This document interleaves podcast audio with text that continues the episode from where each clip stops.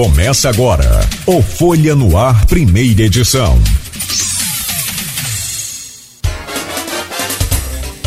Sexta-feira, 17 de junho de 2022. Está começando pela Folha FM 98,3, mais um Folha no Ar ao vivo. Assim como você, meu caro amigo Marcão Gomes, ex-presidente da Câmara de Campos e pré-candidato a deputado federal. É sempre bom, sempre um prazer recebê-lo aqui na, na Folha FM, nesta manhã fria, onde quatro flamenguistas compõem aqui esse.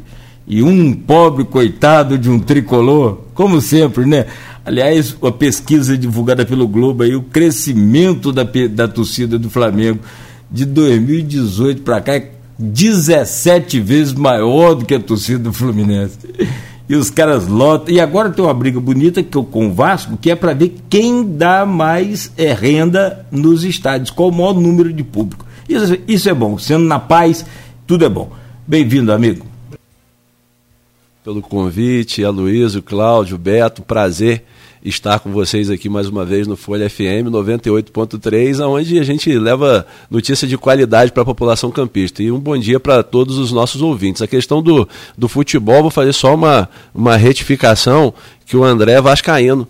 Então aqui tá, tá 3 a 1 a 1. Então essa briga de vocês aí pelo vice aí tá, tá legal. Obrigado. Obrigado, André, pela companhia aqui, né? Bom, meu caro Luiz Abreu Barbosa, bom dia, sempre bem-vindo também, é claro, a essa, essa bancada do Folha no Ar. Bom dia. Bom dia, Cláudio Nogueira. Bom dia, Marcão. Obrigado pela presença. Bom dia. Marcão é. Dá para pedir. Dá pra pedir um, um purpurri de música aqui, né? é, já. Pede música cada três, né? Marcão o quê? Ah, acho que eu já vim mais de três aqui já. Não, com certeza. É, é, acho que dá, dá para pedir vários pupurris. É. é aquela situação inversa também que favorece a gente, né? Como o doutor Nélio fez. Cada um apresenta aqui o seu talento. Na uhum. sexta vez, quem pede somos nós. Doutor ah, Nélio é? tocou gaita. É. Poxa, que talento. Você toca o quê? Campainha? Cara, eu só sei bater palma para quem sabe fazer. Mas é, bom dia, é, bom dia ouvinte, ao telespectador pelo streaming. É, bom dia, duas categorias que sempre nos acompanham nesse início de jornada. Gosto sempre de lembrar aqui: os motoristas de táxi e, e de aplicativo. Uhum. Petrobras, ontem, o Conselho de Petrobras, contrariando o governo Bolsonaro, é, anunciou um novo aumento de gasolina e diesel. Né? Não se sabe ainda qual o percentual do aumento, mas é certo ele vai vir. A Petrobras é uma empresa de capital misto, né? cuja maioria fica com a União, mas tem acionistas pelo mundo inteiro, é uma das maiores empresas de petróleo do mundo, né? Então é regido pelas regras do mercado. Com, essa, com a guerra da Ucrânia, Ucrânia e Rússia são dois grandes exportadores de petróleo e gás. Logicamente que o embargo dessa, dessa, dessa, dessa desse fornecimento elevou o preço uhum. no mercado internacional, isso é inevitável. Né? E, e, nos, e nos, nos, nos, solidarizamos aí, porque daqui a pouco o cara vai ter que vender literalmente o almoço para pagar a janta, né? Tá, tá muito difícil. Tá complicado. É, e Marcão, não falta hoje é, assunto para a gente falar, porque as semanas estão movimentadas. A, a eleição presidencial que a gente vai falar no último bloco está movimentando bastante o país. Mas Campos, eu acho que consegue estar. Tá, Getúlio Vargas dizer que Campos é espelho do Brasil, né? Teria dito isso. Uhum. Acho que Campos está mais movimentado do que. É. A efervescência política aqui é enorme, né? É, inclusive um, um, lugar que você conhece bem, que é a Câmara Municipal de Campos, foi presidente na Sim. legislatura passada. Foi vereador é, dois mandatos, dois né? mandatos. É, mas foi presidente no governo Rafael. É, só para rememorar um pouco a crise, né? Essa uhum. crise começa lá em maio do ano passado, quando o governo Vladimir vai é, colocar na Câmara Sessão do dia 24 de maio, se não me falha a memória. Uhum. É um pacote de austeridade. A gente sabe que o governo tem que fazer os cortes necessários mesmo no começo do governo mesmo.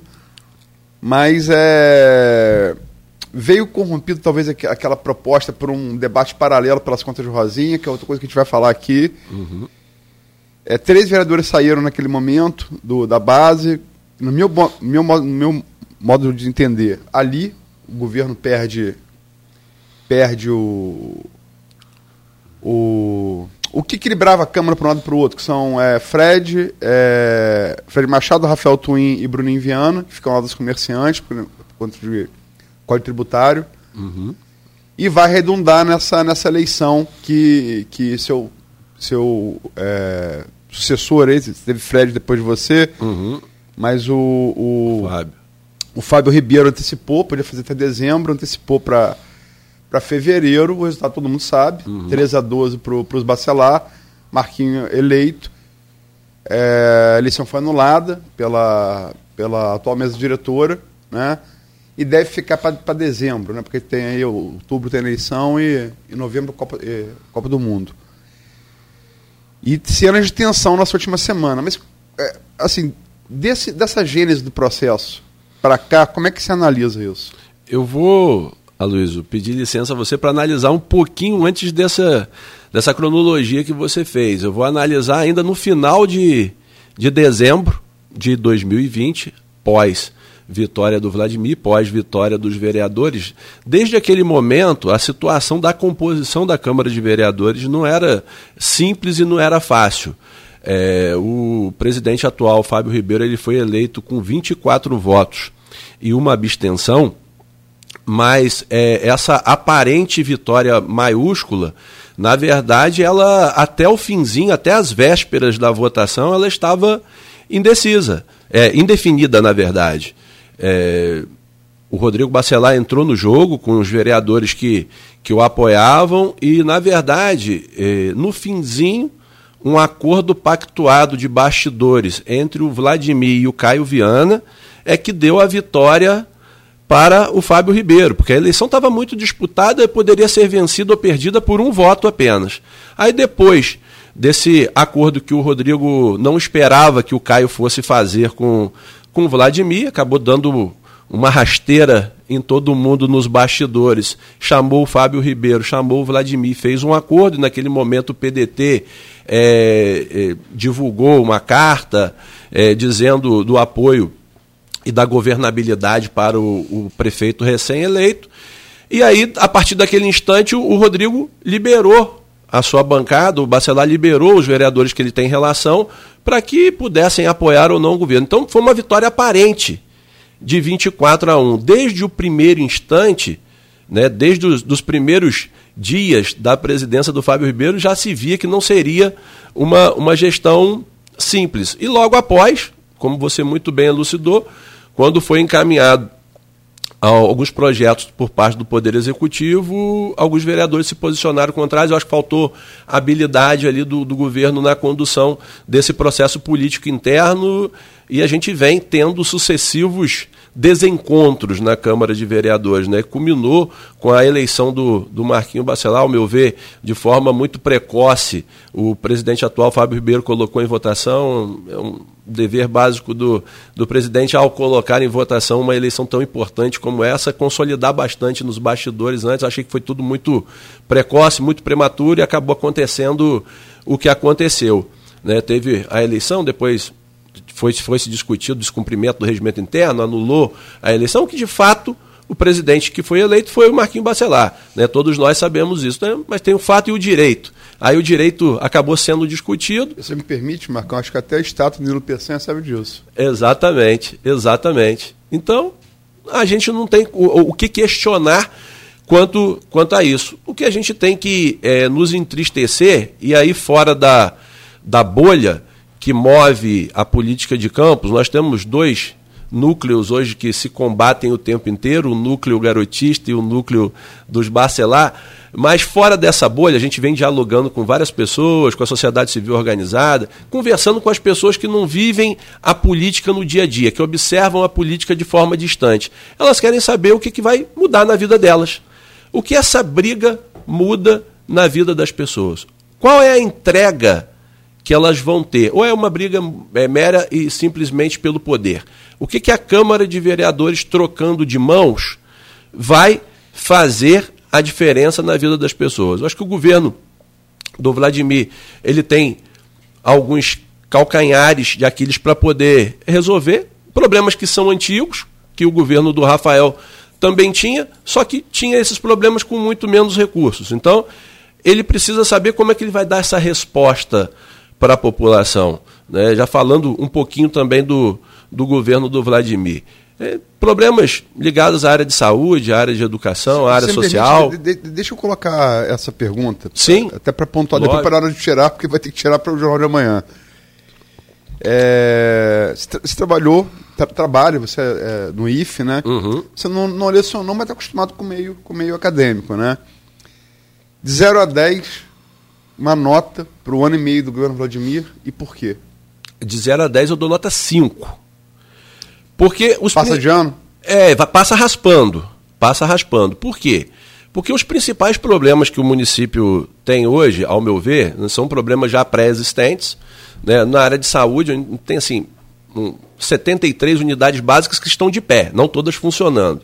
Nós temos hospitais, uh, o Ferreira Machado, o HGG. Temos unidade lá em, em Ururaí, nós temos unidades de Morro do Coco mais avançadas, nós temos unidades que precisam, unidades pré-hospitalares que precisam de insumos, que precisam, os seus prédios precisam estar funcionando da maneira adequada ele vem equilibrando essa entrega na saúde. Na educação, ficamos um tempo enorme na pandemia, agora com o retorno à sala de aula, nós vimos também a, a situação precária de várias unidades escolares, de várias creches, que também é um número muito elevado de equipamentos, Luiz. 180 escolas e 60 creches. Também não é fácil é, a manutenção de toda essa estrutura.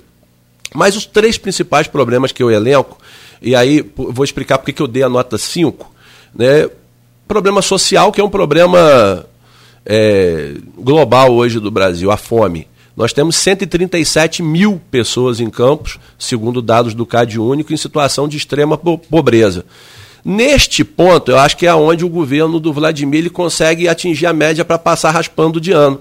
Por quê? Ele conseguiu formular a reabertura do, do restaurante popular e ele conseguiu agora a entrega do cartão Goitacá, que é para poder amenizar, salvo engano, está entregando a cerca de 3 mil pessoas, vai amenizar um pouquinho dessa questão do, do, do problema do social do município, né? o retorno, a reabertura do restaurante popular e a entrega do cartão Goitacá. Então, na área social, ao meu ver, ele está indo bem. Na questão da pavimentação, do cuidado com a cidade, também eu acho que está passando na média. Né? Alguns buracos existentes estão começando a serem tapados, a sensação de limpeza na cidade, em alguns pontos da cidade ainda não é a ideal, mas ele acaba passando raspando. Agora, os dois problemas gravíssimos, e aí que a nota dele não vai subir de jeito nenhum, ao meu ver, num curto espaço de tempo, é a questão dos servidores públicos e é a questão do transporte público do município. Servidor público do município, para ele poder agradar uma classe e que merecidamente precisa de uma recomposição salarial que não tem desde 2016, só para os nossos ouvintes terem ideia, a cada 1% de aumento, Aloysio, que ele escolha, que o prefeito escolha dar aos servidores públicos, vai ter um impacto de 10 milhões de reais na folha de pagamento por ano. Mais ou menos uma, a, a média que, que vai ser impactada será essa. Então, assim, eu vejo com muita dificuldade é, é, ele conseguir equacionar essa relação, da onde o servidor já tem mais de 40% de perdas salariais desde 2016. O sindicato, eu não sei ao certo qual percentual que o sindicato propõe ao município é, para uma recomposição dessas perdas, mas vamos supor que seja de 10%, um exemplo hipotético aqui, não sei qual ao certo, estou chutando, mas vamos supor que a prefeitura resolva dar 10% de recomposição de perdas. Vai ter um impacto na folha da prefeitura de 100 milhões, mais ou menos, durante o ano. Então, esse é um problema muito grande. E, e aí, essa briga política é, de Câmara e de Poder Executivo não contribui em nada para a resolução desse problema. Porque às vezes o servidor público acaba depositando a esperança, ah, assim, ah, o Marcos, o Marquinhos Bacelar, o grupo Bacelar vai resolver o problema do nosso aumento. Não vai resolver. Presidente algum que assuma a Câmara de Vereadores vai resolver esse problema. Porque esse é um problema que só pode ser resolvido pelo prefeito. É inconstitucional qualquer proposta que saia da Câmara Municipal para a resolução do problema dos servidores públicos. Podem os 25, de forma unânima, propor um projeto de lei para aumentar em X% o salário dos servidores públicos. Esse projeto é inconstitucional, porque não é competência da Câmara de Vereadores. Então, às vezes, o servidor público acaba depositando uma esperança na Câmara de Vereadores que ela não vai poder de fato provocar nenhum tipo de resolutividade quanto a esse problema, que eu acho que é um dos graves problemas. É um problema que está no ouvido do prefeito todo dia, né? Porque são os companheiros de trabalho dele. Em todas as áreas, na área da assistência social, na área de saúde, na área de educação, na área de meio ambiente, na área do esporte. O servidor precisa da recomposição dessas perdas, mas como que ele pode dar? Então, acho que os servidores públicos, através do sindicato, o caminho é o diálogo mesmo. Essa briga entre poder executivo e Câmara não vai contribuir em nada nem que o presidente Marquinhos Bacelar queira, ele não tem a competência e os demais vereadores também não têm competência, porque não é competência do legislativo.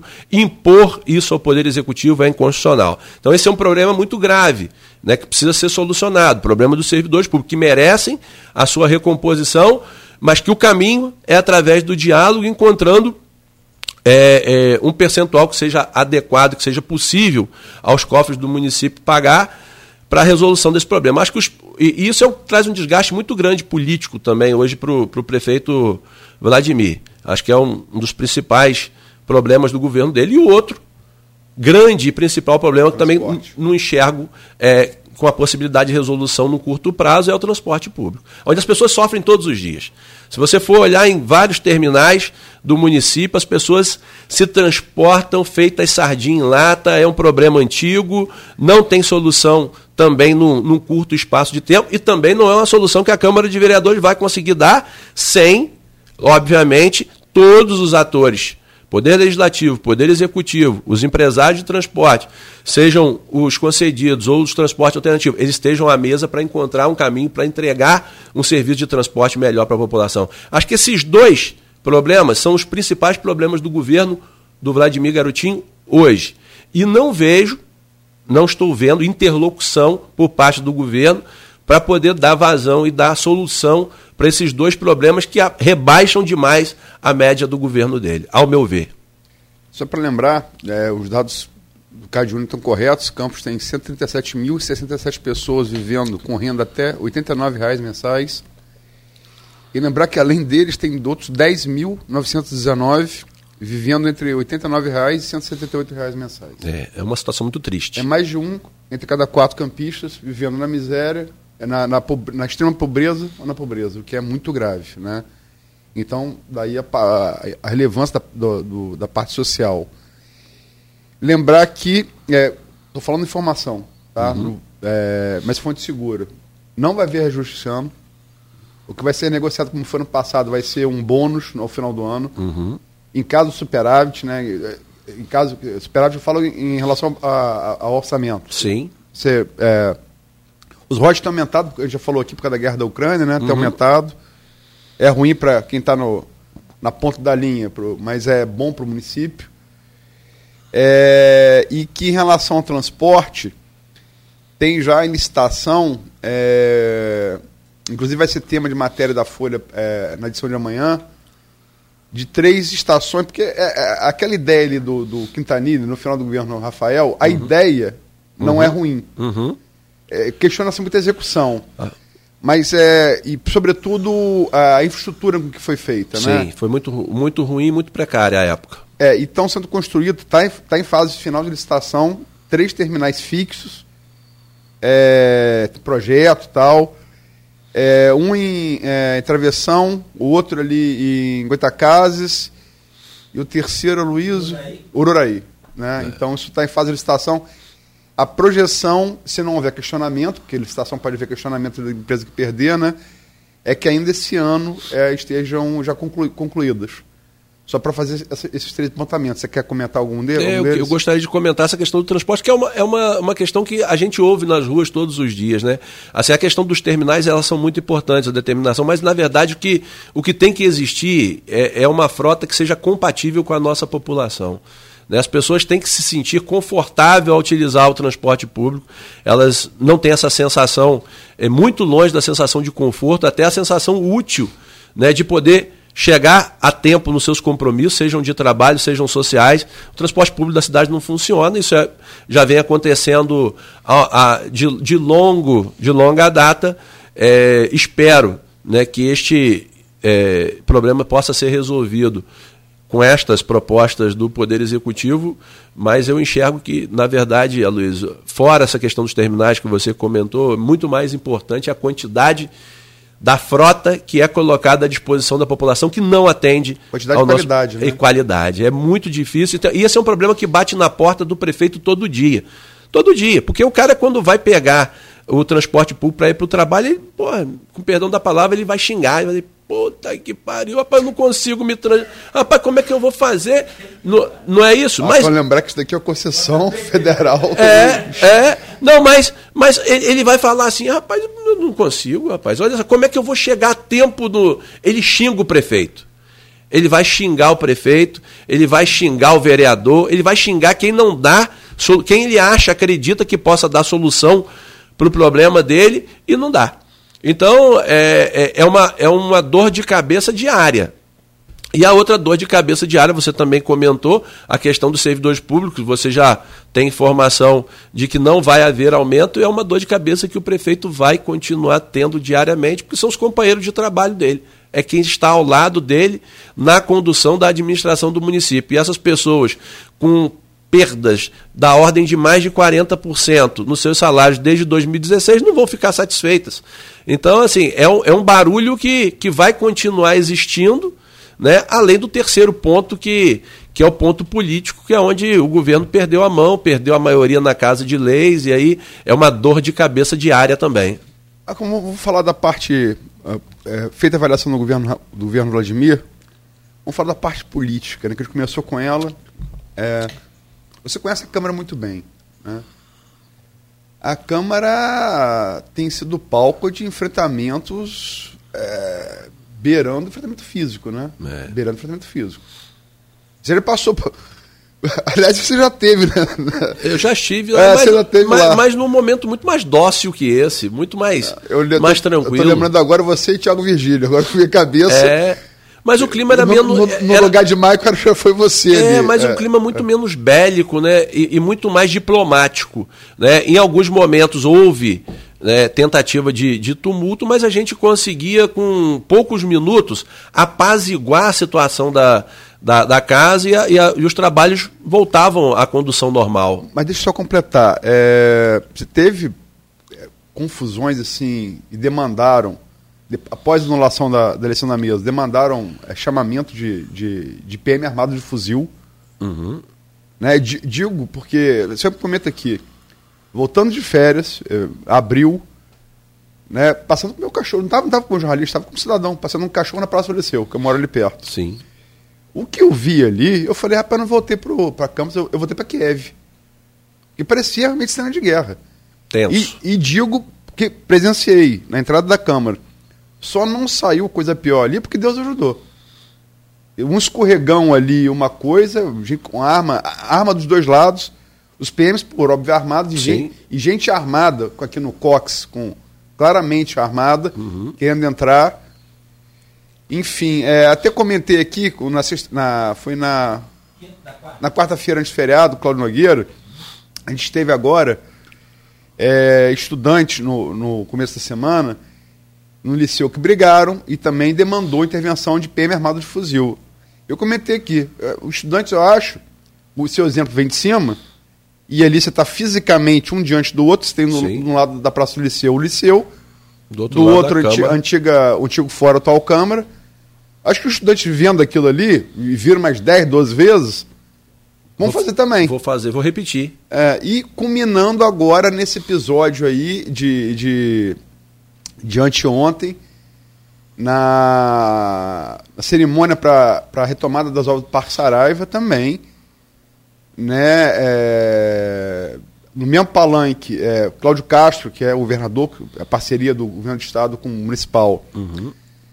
é, para retomar as obras, é, Rodrigo Bacelar, que deixou de ser por questão é, só legal, deixou de ser ocupar Segovia, mas continua né, com muito poder Ajudando dentro do governo. governo e Vladimir, houve ali, é, durante o discurso de Rodrigo, a, falaram os deputados, depois falou é, Vladimir, Rodrigo, depois Cláudio Castro. Durante a fala de Rodrigo, houve pelo, menos é, quatro episódios de enfrentamento que de novo demandaram a ação da PM. Isso daqui virou terra de Malboro, quer dizer, tá parecendo a Amazônia isso daqui. Daqui a pouco vai, vai estar igual a Amazônia, porque onde morreram o Bruno Pereira e o Dom Philips, né? Porque é a terra é. De, é, é, é a lei do mais forte, parece ser. É isso que virou política de campos? É, uma, é um triste cenário da, do desenho atual da nossa política, né? Esse enfrentamento de, dos dois grupos políticos, mas como eu disse anteriormente, Aloysio, fora dessa bolha que é, é alimentada por esses grupos políticos, a bolha política do Bacelar, a bolha política dos garotinhos, a sensação que a sociedade, que a população, até não só aqui na Pedra, mas daquela situação do, do povo mais humilde, o que, que, eles, o que, que eles querem saber? O que essa briga contribui para melhorar a qualidade de vida, para melhorar a entrega de serviços para a população campista. Essa briga não contribui em nada. E aí, aqui, eu vou fazer um parênteses né? A briga não contribui em absolutamente nada. Mas, ao mesmo tempo, a gente tem que reconhecer a atuação do deputado Rodrigo Bacelar em favor do nosso município, e não só em favor do município de Campos, mas de toda a região. Tem importantes programas do Estado que foram implementados, e aí tem a sensação, sim. Segurança presente. Da entrega, o segurança presente, o esporte presente, o RJ para todos. Então, tem entrega de serviços, então a gente tem que aqui enaltecer o trabalho que o Rodrigo vem fazendo. Nós perdemos para a Covid dois deputados estaduais, o nosso saudoso e eterno deputado João Peixoto e o saudoso deputado Gil Viana, mas em momento algum a cidade perdeu, ao contrário. Né? É, a atuação do Rodrigo tem sido muito forte ao lado do governador Cláudio Castro, presente, como eu disse, não só em Campos, mas em todo o norte noroeste fluminense. Na verdade, o governo do estado hoje tem feito um verdadeiro canteiro de obras é, no entorno do, do, dos municípios do, do norte e do noroeste fluminense. Aqui em Campos, além do Parque Saraiva, é, tem previsão de mais de 300 milhões de reais também de investimento para a Vila dos Pescadores, para o Parque Santa Clara, para alguns é, é, bairros aqui do nosso município. Tem um investimento, salvo engano, de 16 milhões para o, o HGG. Então, o governo do Estado tem contribuído muito né, nessa parceria do deputado Rodrigo Bacelar, do governador Cláudio Castro. Então tem havido essa entrega. Então, assim, a população quer saber efetivamente disso. O que satisfaz a população é a entrega.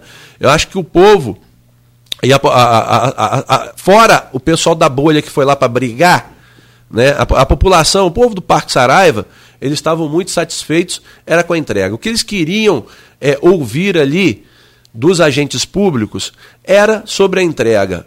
A bolha e a briga dos dois grupos políticos não tem contribuído em nada. É o que eu tenho, é o que eu tenho ouvido em relação às pessoas. As pessoas se sentem muito mal representadas e envergonhadas. Se você for fazer uma enquete, por exemplo, e perguntar hoje quem são os 25 vereadores eleitos que estão na Câmara Municipal. Pouquíssimos sabem elencar pelo menos um terço dos vereadores lá fora. Porque o que chama atenção é a briga e não a entrega. Então, eu acho que deve haver uma revisão. Eu acho que a briga pelo poder, ela de forma é, é legítima, é salutar, mas que haja sempre um encontro de vontade para entregar para a população uma melhor qualidade de serviço. Essa Terra de Malboro não contribui em nada para ninguém. Essa é a sensação que a gente tem conversando com as pessoas. Marcão, vamos voltar um Você, você retroagiu na, na minha primeira pergunta, e você está tá correto, começou ali mesmo. É, num acordo para disputa da mesa, foi a primeira vice, né? Ali na, em dezembro ali. Uhum. teve o um acordo por fora ali com o Caio, é verdade. Mas vamos voltar um pouquinho mais. voltar, voltar um pouquinho mais. Vamos embora. É, uma das primeiras crises que o governo Rafael teve, é, você como secretário já tinha saído da Câmara para ser secretário de Rafael e Rodrigo Bacelar ainda não deputado, já um grande articulador, né, mas ainda não deputado. Hoje era deputado, foi, ele foi eleito em 2018. 18. Não, já, já, era, já, já, já, já era já, deputado. Já era deputado, sim. Você secretário. Mas ainda, ainda não tinha chegado da Segovia, não tinha o um poder que tem no, no, no, executivo estadual. Sim. Houve uma crise ali, e eu me lembro bem porque eu fiz a apuração daquela matéria. E você bateu de frente com o Rodrigo como talvez é, só garotinho tenha feito. O Vladimir não é, não é o estilo dele, né? não é o estilo dele, é, não é o estilo dele. Você bateu de frente, bateu pesado. Eu me lembro que eu apurei aqui, eu não ouvi o que publiquei e ouvi também o que vocês falaram em off. Aham. Que eu não vou reproduzir aqui até em nome é, da ética do jornalística, mas o clima ali ficou tenso também, bastante tenso. É, é, é, é, esse espírito de beligerância, é, é, ele contribui. é, qual o limite entre você ser aguerrido para brigar por melhoras para a sua, pra sua comunidade, para quem você representa, e o limite de uma briga irracional onde, onde todo mundo perde? Que que limite é esse? É, você que já brigou, É, na, na e verdade, hoje está no mesmo partido? É, na verdade, hoje nós somos companheiros lá no, no Partido P- Liberal, é, no é, PL. é, na verdade, a- é, naquele momento, aquela discussão que nós travamos, não- na verdade, não tinha impacto nenhum social, de entrega, nem política. Na verdade, foi uma fala é, é, do Rodrigo, que eu rebati, e aí a gente ficou falando da- da- a respeito, eu me recordo na época dele não ter tido é, nenhuma ajuda do governo Rafael Diniz a, durante o, processo eleitoral. Eu discordei, publiquei que ele teve ajuda e disse aonde que, que ele teve ajuda, e aí a gente começou chamou ele de ingrato. é, exatamente, exatamente. Então a gente começou e a gente vê hoje a proximidade do, do Rodrigo e do Rafael, você vê que, que, que eu tinha razão, que na verdade eles tinham um entendimento político desde antes. Mas isso é uma, uma questão política que a gente superou, inclusive. é, a gente acabou fazendo as pazes, conversando durante a feijoada da Folha. Ele me chamou, ele estava com o presidente André Siciliano. Marcão, vamos zerar aquela, aquela conversa da gente, aquela, aquele, aquela discussão que a gente teve. Não, por mim, tranquilo, tá tudo, tá tudo bem, vida que segue, até porque não tem importância política, né? É uma questão de gratidão, de ingratidão, olhares a respeito de apoio ou não apoio durante uma campanha eleitoral que não traz, como eu disse anteriormente, impacto nenhum na vida das pessoas. Nós, agentes públicos, nós temos que nos preocupar com o que a gente pode construir em parceria para entregar à população. Por isso que Há minutos atrás eu elogiei muito o trabalho do Rodrigo, porque ele vem demonstrando essa entrega para a população, não só de Campos, mas de vários municípios do estado do Rio de Janeiro. E hoje nós somos companheiros do- de partido, nós temos o nosso governador Cláudio Castro fazendo, ao meu ver, um belo trabalho, que eu acredito que vá conduzir automaticamente mais uma vez ele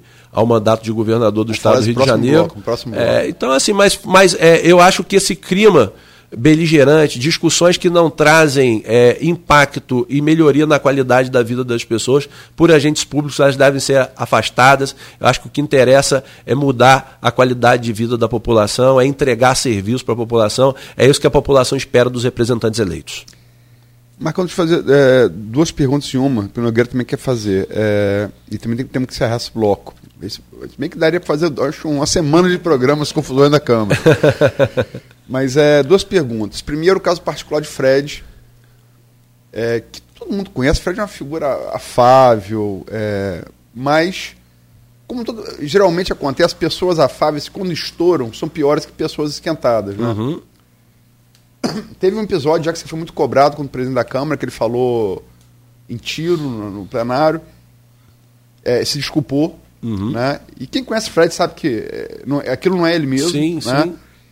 Mas voltou agora e de tiro ele E foi para. foi para R15. Nossa Já- Senhora. já- daqui a pouco a próxima é artilharia. É. Vai pegar do Putin emprestado. Então, como é que você vê isso? Ele também se desculpou. Aham. E, e- e em relação a. Você falou que estava certo, que há realmente proximidade do grupo de Rafael com, com o Rodrigo.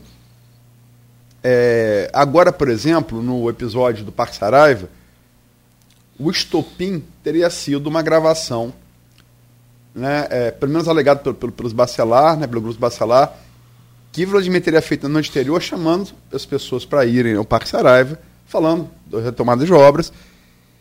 Jogo político. Isso é jogo jogado. né? A gente comenta- falando aqui antes do programa. Quer Sim. dizer, é verdade que as obras pararam no governo Rosinha. Ponto. Perfeito. Verdade. É verdade que durante quatro anos elas não foram retomadas do governo Rafael. As duas coisas são verdade. Sim. Só que um lado quer realçar uma coisa, outro lado quer realçar outra. E o Vladimir gravou aquilo e tal. É, e, e realçando o fato de ter parado no governo Rafael. Uhum. E Rodrigo parece reagiu. Né? E, e, e, fato é que tem muita gente que foi do governo, você sabe bem, que está hoje muito próximo a Rodrigo. Fred, a pergunta é, é, não parece às vezes, é, e muita gente comenta isso, que indiscutível, Vladimir ganhou no voto. Um segundo turno muito apertado, mas ganhou no voto. Uhum. É, que essas pessoas que participaram do governo Rafael, o governo Rafael não foi o governo exitoso, ele perdeu mais de 100 mil votos no espaço de quatro anos, que não é brincadeira. É. Não é brincadeira. Né? O julgamento é, é, é inequívoco e é, e, é, e, é, e é, negativo da população. Perfeito. É, não parece que essas pessoas participaram do governo Rafael e até hoje não fazem autocrítica, se pergunta, ah, acertamos em tudo, como é que acerta tudo, perde 100 mil votos? Uma cidade de 500 mil. Uhum. Né? Não parece que é uma torcida para que o governo Vladimir dê errado para falar, ó, também deu errado com ele também? Eu tinha razão. É, é, é. é assim, Duas perguntas. É, eu falar rapidinho do, do, Fred, como você disse, mandar até um abraço pro, pro Fred, uma pessoa muito amável, que eu tenho muito carinho, um amigo, um irmão. Só torce mal também, porque é torcedor do Vasco da Gama. Mas ele, às vezes, ele acaba exagerando, mas quem conhece o Fred de verdade sabe que ele não falou do coração, às vezes é no calor do, do debate, às vezes na angústia de, de, de querer ver a resolução dos problemas, acaba colocando uma mal uma frase aqui, a outra ali mas quem conhece ele sabe que é uma pessoa muito amável, muito afável, que jamais traz isso consigo, esse clima bélico. Mandar, inclusive, um abraço para ele. Falando especificamente dessa questão da torcida, eu acho que a gente tem que torcer pela nossa pela nossa cidade, né? Como você disse, o Vladimir, ele foi eleito pela maioria da população de Campos, ele tem o encargo de ser prefeito do município até o dia 31 de dezembro de 2024 e eu tenho conversado muito isso com as pessoas. É, estou numa pré-candidatura onde a gente não pode pedir voto, mas a gente pode conversar sobre política com todo mundo. E o papel do deputado federal, hoje, nós acabamos é, por ficar sem deputado federal né, da cidade. Porque o deputado. Clarissa, né? É, mas a Clarissa não reside em Campos, né? A Clarissa é deputada federal, mas não tem residência Sim. e nem domicílio fato, eleitoral fato, fato, em Campos. Então nós ficamos sem deputado federal, sem representatividade. E eu tenho conversado muito isso com as pessoas. O intuito de, da gente ter o deputado federal é de ajudar, e como o, o Rodrigo, mesmo com esse clima bélico ele, entre o, o, os dois grupos, ele tem feito pela cidade, tem, o governador tem ajudado muito o município. Então nós temos que torcer pela entrega, pela melhoria da, quali, melhoria da qualidade do serviço e não pura e simplesmente para um governo não dar certo. Essa colocação do Rodrigo Bacelar na entrega das obras do Parque Saraiva, ao meu ver, ela tem muito mais a ver com as críticas contundentes e insinuações feitas pelo pré-candidato Antônio Garotinho ao governo do estado do que propriamente dita com o vídeo gravado pelo prefeito Vladimir. Eu acho que o que mais incomoda e o que estava, estava incomodando ao deputado, ao meu ver, ele pode ter externado daquela forma é, citando o vídeo, mas eu acho que o que tem de pano de fundo isso são as insinuações. Esses dias eu estava vendo um vídeo é, do, do ex-governador e pré-candidato ao governo do estado, onde ele insinua é, que as obras do governo do estado elas são superfaturadas. É, ele, ele, ele fez um vídeo dizendo, ah, ao invés de entregar a paridade é, para os policiais, para os bombeiros, piso nacional do magistério, ah, o governador tem feito obras suspeitas e aí faz gestos nos seus vídeos é, é, como se tivesse tendo dinheiro. dinheiro. Então, assim, eu acho que tudo isso incomoda muito a um cara que é, foi secretário de governo, deputado estadual que foi secretário de governo, está ao lado do governador, está aqui no município entregando uma obra muito importante e o pai do prefeito por trás minando, fazendo insinuações. Eu acho que tudo isso aí acabou, acabou por culminar aqueles discursos mais fortes. Uh, uh, a questão do vídeo, eu acho que foi meramente.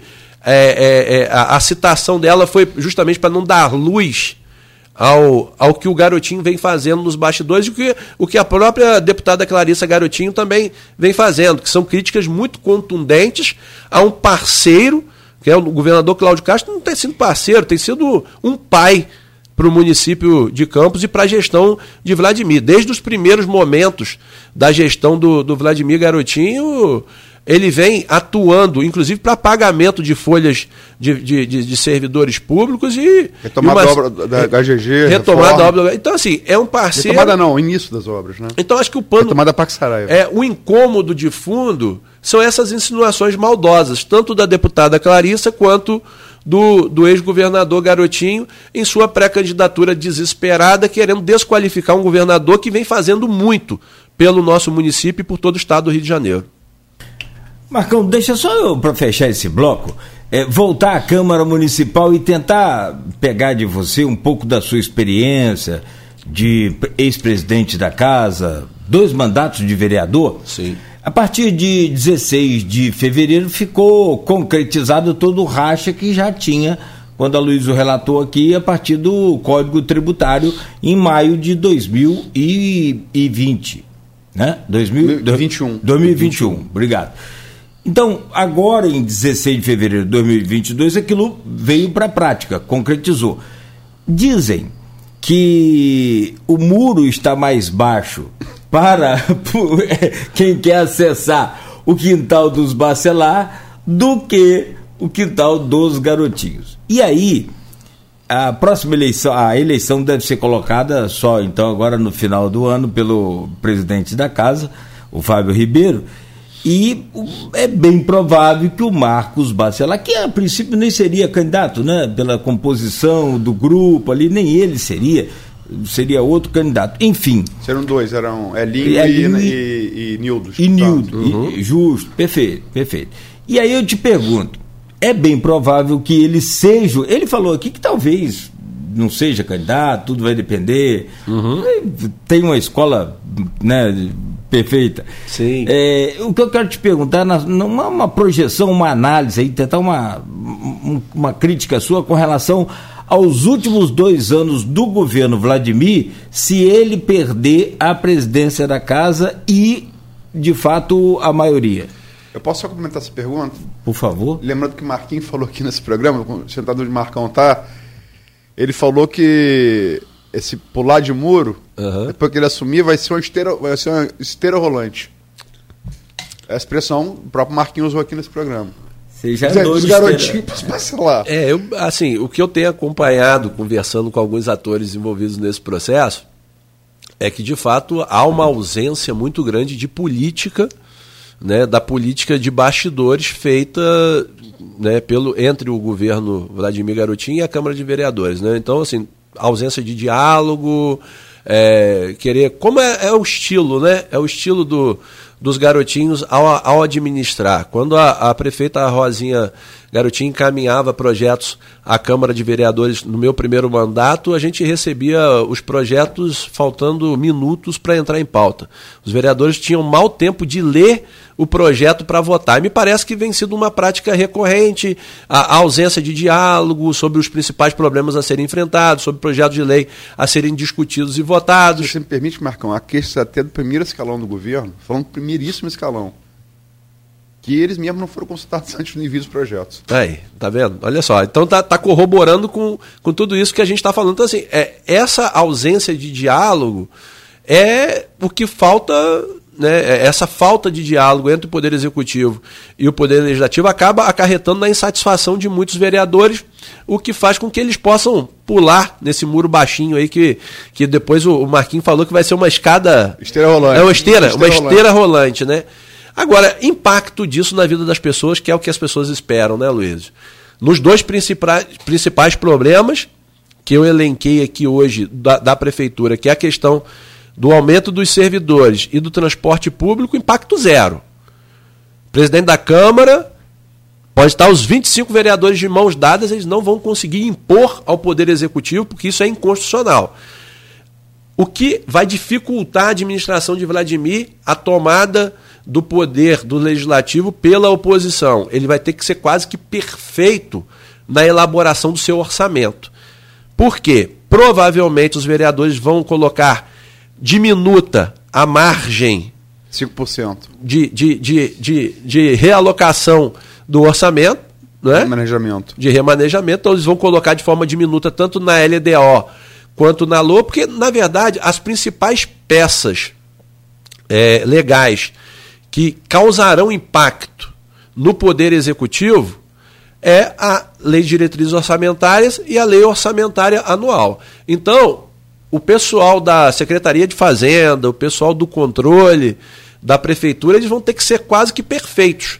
Porque se eles vacilarem um pouquinho na hora de confeccionar a elaboração do orçamento, todo remanejamento que seja solicitado a posteriori terá que ter o aval da Câmara de Vereadores, e aí, por certo, os vereadores irão impor ao Poder Executivo é, algumas dificuldades na concessão dessa, da liberação desses créditos. Então, esse é um, é um problema muito grave. Da mesma forma, da mesma forma que o outro grande, o, o outro grande benefício né, que poderá ser dado à população por uma Câmara que seja é, por maioria de oposição é que assegure ao cidadão campista que não vai haver aumento de tributos, né? não vai haver nenhuma recolocação de nenhuma taxa, de, de nenhuma contribuição. Então, na verdade, o Poder Legislativo ele vai, ele vai conseguir controlar a entrada de recursos do Poder Executivo e a saída de recursos. Mas ele não vai poder impor, em momento algum, aonde aquele recurso deve ou não deve ser aplicado, ou a quem ele deve ou não deve ser entregue. Ao meu ver, é o que são os principais impactos que deverão ocorrer. Eu fazer a última pergunta, Marcão, para encerrar o bloco falar de eleição. Tem aqui um, um, um, um telespectador pelo streaming, Afonso Mol, faz uma pergunta aqui, está falando de Câmara. Ele faz uma pergunta aqui, quem seja minha última pergunta a você sobre, sobre o tema municipal. Ele coloca aqui, em março do ano que vem vai ser afastado por improbidade. Creio que ele esteja falando do prefeito Vladimir. É, a gente sabe que aquele evento da, da abertura de safra da Coagro, o vice-prefeito, ele é, né, é presidente da Coagro, toca a usina, que é a antiga usina Sapucaia, né, em parceria ali com o grupo MPE, e naquele, naquele evento, Vladimir foi, né? Foram dois vereadores do governo só, Marcione e, Silvinho. Uhum. E os dois estão um pé lá, um pé cá. e foi o grosso do, do, do, do vereador de oposição, inclusive Marquinhos Bacelar foi falar. Não foram todos, mas foram quase todos. O que indica uma proximidade grande. Foram prestigiar o evento do vice-prefeito. Uhum. Ainda que não seja Sim. Como empresário, é, como empresário, né, como político, mas enfim. É... E, se, é, e, e na, naquele, eu depois revelei isso, naquele. É, é as pessoas que estavam lá presentes viram um diálogo tenso, meio afastado, de Vladimir com Cláudio Castro. É, quem estava de longe viu os senhos franzidos, franzidos uhum. né? Não sabe como. Uma, uma mosca que passou por ali. Sim me disse que foi conversado, né? Que era o medo de Vladimir de sofrer impeachment, né? uhum. né? E Cláudio Castro tinha, tinha dito para ele, não, não teria dito não disso, vou afirmar que porque foi uma fonte muito segura, essa música é uma fonte muito segura. Uhum. É, eu garanto você, né? Fra, o medo do Vladimir manifestado ali e o que Cláudio Castro teria dito. O Afonso Mal pergunta aqui, acho que ele está falando sobre isso. Quer dizer, Sim. você vê possibilidade concreta de Vladimir ser afastado com uma Câmara presidida pela oposição, independente do nome, que é Marquinhos, é lógico. Uhum. Mas você vê esse risco concreto? Olha, o risco ele sempre vai existir a partir do momento que ele não tenha, no mínimo, dois terços dos vereadores ao lado dele. Né? Se ele tiver pelo menos é, alguns vereadores ao lado dele para que seja é, seguro em relação a um processo de impedimento, aí ele, ele não irá correr risco. Mas o risco sempre existe. Né? O risco sempre existe, isso acabou virando moda no país desde o afastamento da, da Dilma. É, vários, em vários outros momentos é, se fala em impedimento no país. É, durante o, o período é, do atual presidente da República, do Jair Bolsonaro, em vários momentos, o Rodrigo Maia, à época, recebeu vários pedidos de, de, de impedimento. Né? Então isso, isso pode acontecer. Isso pode acontecer. O fato político pode ser criado, desde que tenha uma, uma base jurídica é, relevante e consubstanciada, isso pode acontecer. Então, essa é um, é um outro, esse é um outro grande impacto é, e uma, uma outra grande preocupação política é, do chefe do Poder Executivo em relação ao Legislativo, quando ele não tem minimamente uma, maior, uma, uma, uma, uma maioria consolidada, ou no mínimo um pouco mais de um terço dos vereadores que possam assegurar essa defesa para ele na Câmara de Vereadores. Mas eh, vamos lá, de 0 a 10, qual, qual, qual, qual avalia essa possibilidade? Eu, eu, assim, eu, eu, na verdade, eu não conheço hoje nenhum fato, Aloysio. A, a, o, o, fato da, dos vereadores quererem fazer 10.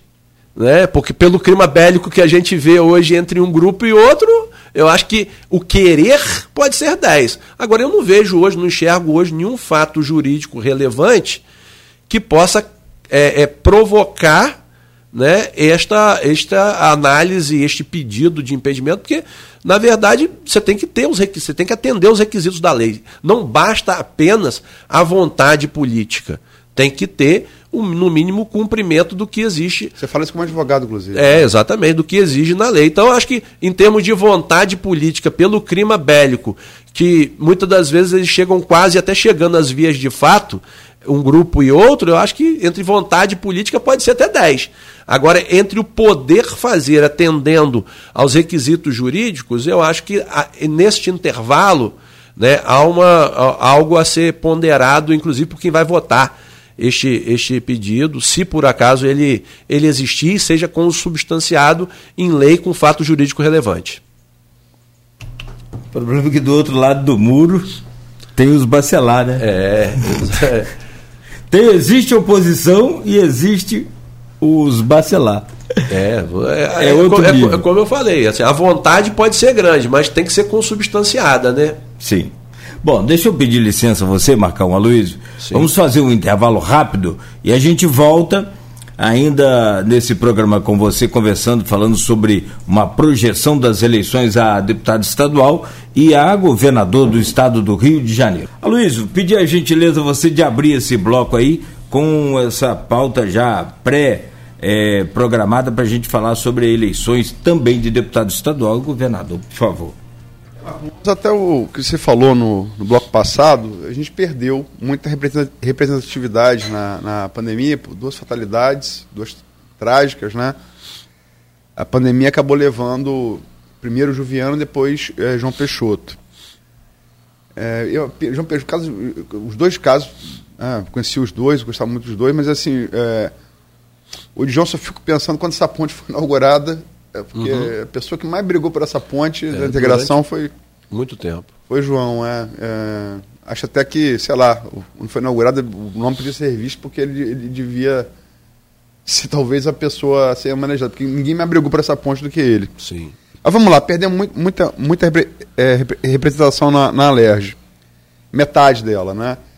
Rodrigo, primeiro Bruno foi secretário, Bruno Dauari, e voltou para a Alerj, depois Rodrigo, agora voltou para a Alerj e tal. É, me parece que a candidatura de Bruno uh, vai, vai ser encampada, como foi desde, desde o primeiro, ele vai tentar o terceiro mandato, né? Por Vladimir, desde quando Vladimir não era prefeito. Né, a máquina vai com força em Bruno. Uhum. Clarissa parece que está é, mirando agora, está junto com você a Câmara Federal, para menos esse é o quadro de hoje. Sim.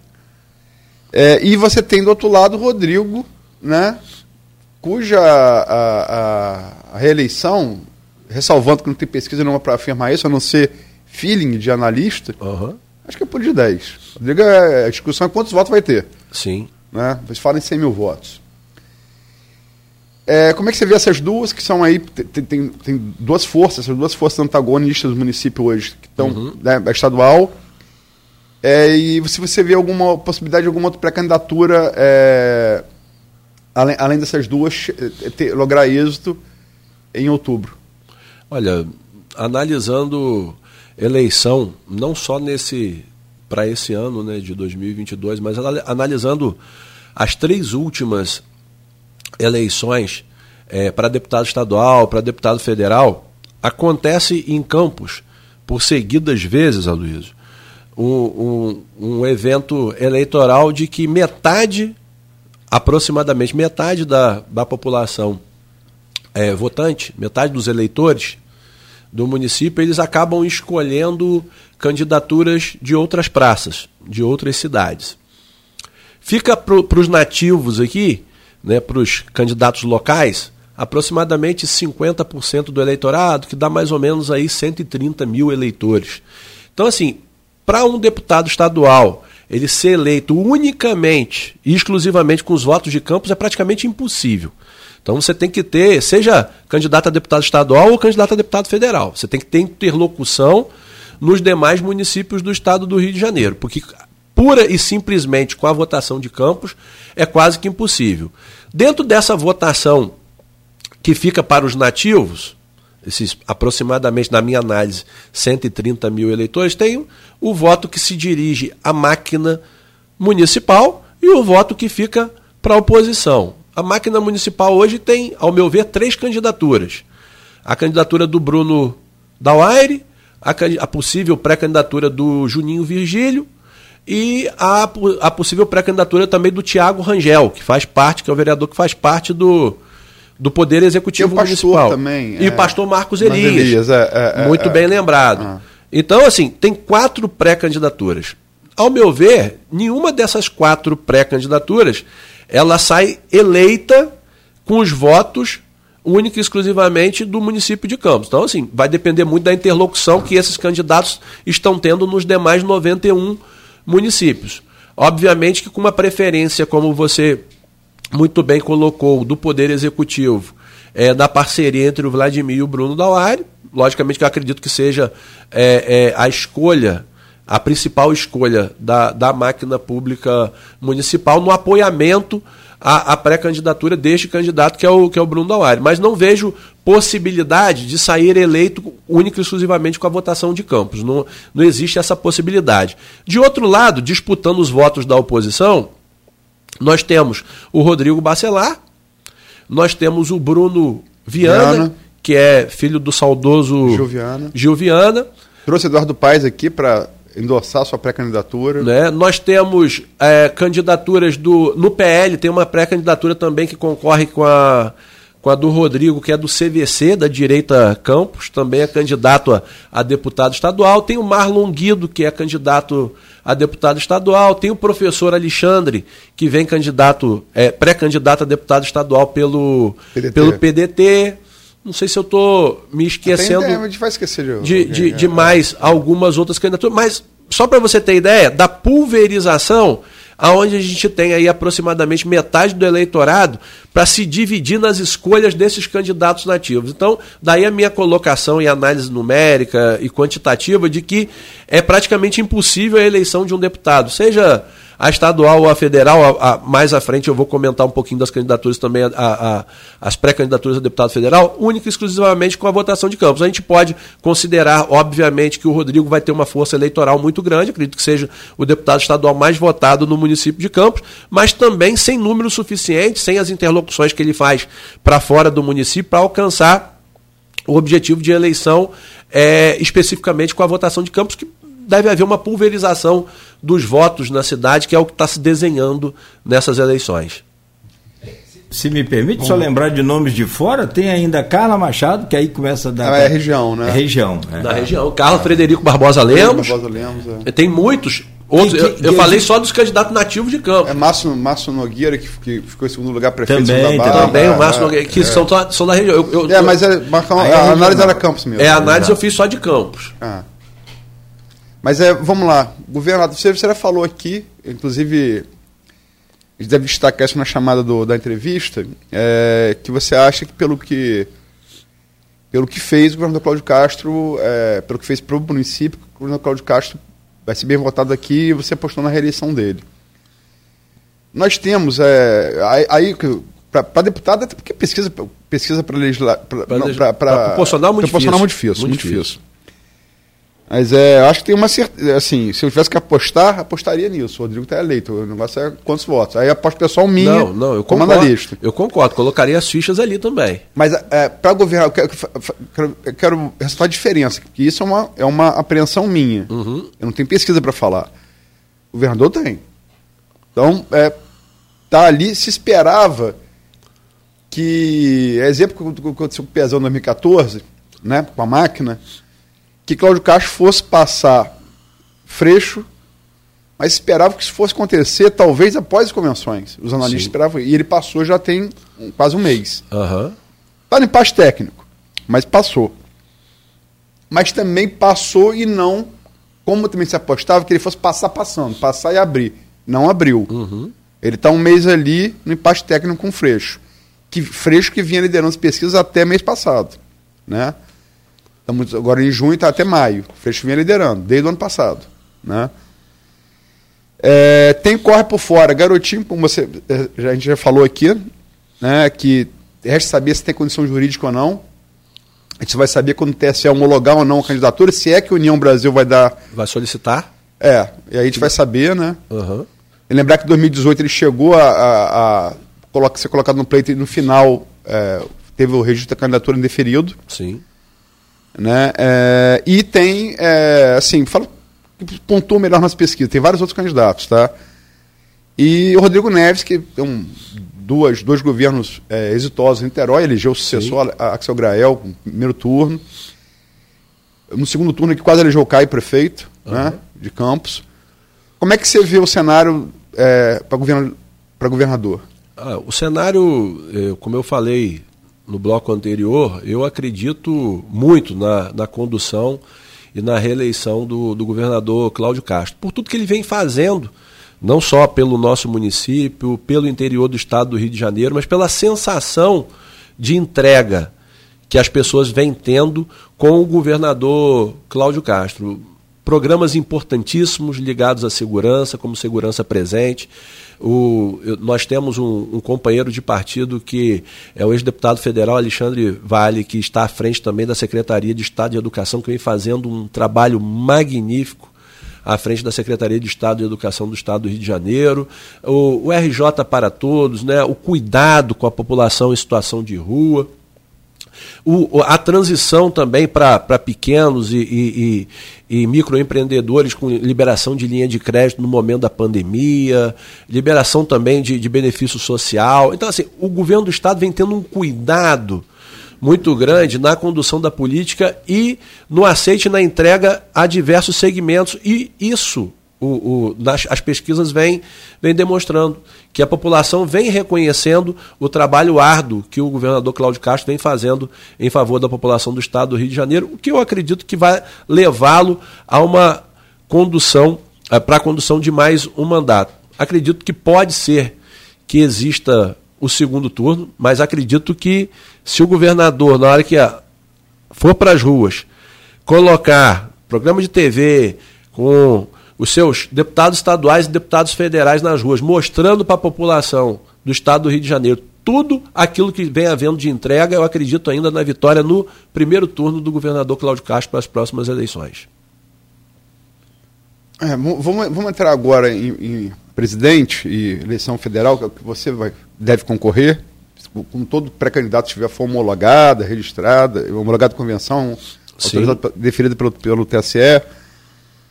Mas é pontuando a diferença importantíssima. A gente vai falar melhor é, da eleição governador para a eleição presidente. O segundo turno existe para que o candidato vencedor alcance o mínimo de 50% mais um dos votos válidos. Existe para isso. Perfeito. Portanto, se você tiver. é, quando a, a eleição primeiro turno ela, ela, ela sorri para um candidato, onde você tem muito polarizado, como a eleição presidencial, por exemplo. Uhum. Quando você tem um terceiro e um quarto, um ali, nove pontos, dez pontos para cima, isso fica mais difícil. É, A demanda é segundo turno. Uhum. Vamos usar um exemplo prático aqui. Se não fosse candidatura de, de Bruno Calil bancada por Bacelar prefeito, Vladimir ganhava primeiro turno naquela eleição. Ganhava primeiro turno. Uhum. Ganharia primeiro turno. E ficou perto de ganhar. Foram os votos. Rafael desidratou. Sim. Natália teve uma, uma passagem marcante, mas não para não alterar a balança da, da contabilidade da eleição. Uhum. Se não fosse Bruno Calil ali, como disse é, Jorginho Virgílio, com Bacelar com alavanca no canto, Uhum. né, é, Não teríamos segundo turno. não teríamos segundo turno. Então, é uma diferença. Se você tem um garotinho com oito pontos, se você tem um, um Rodrigo Neves com oito, nove pontos, na presidencial você só tem Ciro com sete. Então, é uma diferença assim. Não falo, é, é diferença aritmética, né? Então acho por isso que eu acho um pouco mais difícil, não é impossível, um pouco mais difícil para governador. É, eu, eu vou fazer só um, um parêntese, porque eu não acredito na, na pré-candidatura do, do ex-governador Antônio Garotinho. Não acredito que uma. Que Acho que não passa. Não, acredito que não, essa, essa candidatura, União Brasil vai, vai repensar e vai acabar é, trabalhando ao lado do governador Cláudio Castro por tudo isso, por todas essas entregas que eu, que eu comentei que, que o governo do Estado vem fazendo. Perfeito. Se, é, porque, até porque garotinho tira voto de Cláudio Castro. Exatamente. Não tira voto de Freixo. Exatamente. A minha análise da possibilidade de vitória no primeiro turno é porque eu acredito que União Brasil vai vir ao encontro da candidatura do governador Cláudio Castro. Acha que Bivar e ACM Neto vão. Eu acho que a União Brasil no estado do Rio de Janeiro vai entender que a melhor proposta. Eles têm pro... vaguinho ao lado deles, né? É, eles vão entender que a melhor proposta. Não, eu falo, pra, os garotinhos têm vaguinho ao lado deles. É, mas eu, eu acho que tem uma série de impedimentos e, e um momento muito bom que o, que, o, que o governador vem vivendo com a entrega desse serviço que nós elencamos. Então, acho que isso tudo vai, vai pesar na balança e a maioria dos deputados federais, dos deputados estaduais que são pré-candidatos lá na, na chapa do União Brasil apoiam o, o governador Cláudio Castro. Dificilmente, você vê, o, o Bruno da Wire estava lá no palanque. Dificilmente o Bruno vai ter discurso contrário. Ele foi secretário do, do governador, estava ao lado do governador. Como é que agora ele vai dizer, ele vai defender a pré-candidatura do Antônio Garotinho ao governo do estado do Rio de Janeiro? Então, assim, isso, o exemplo do Bruno é o exemplo que a gente tem em, com vários outras pré-candidaturas a deputado estadual e deputado federal fortes pela União Brasil. Então, por isso que eu acredito que o partido vai acabar caminhando ao lado do do governador Cláudio Castro. Não. Se não for por uma decisão é, da Nacional, mas nos bastidores, eu acho que desidrata qualquer candidatura ligada à União Brasil quando a gente tem uma relação tão forte entre deputados estaduais eleitos, pré-candidatos a deputado estadual ou a deputado federal, com o apoiamento já explícito à candidatura, à pré-candidatura do, do governador Cláudio Castro. Então eu acredito que, por isso, eu acredito na possibilidade de vitória ainda no primeiro turno. Não, perfeito. Sem, sem, a, sem a candidatura de garotinho, passa, é, é menos difícil. É, vitória no primeiro turno é sempre difícil, né? É muito difícil. Mas passa a ser menos difícil, é. né? Perfeito. É... Agora vamos lá. É, eleição a deputado federal, a Câmara Federal.